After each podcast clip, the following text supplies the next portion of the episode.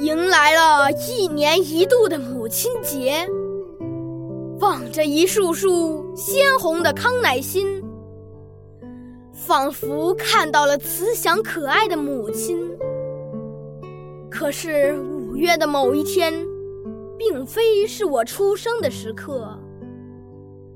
奶奶说：“儿的生日是娘的苦日。”在我的心里，只有生我的那一刻才是我的母亲节。只是很少有人知道，很少有人记得。然而，每年的这一天，却有好多亲友陪同我一起度过。感谢您，我亲爱的母亲。感谢您将我带到这亮丽的世界，让我享有人间的悲欢喜悦。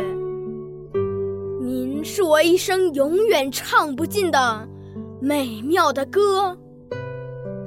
感谢您，我亲爱的母亲。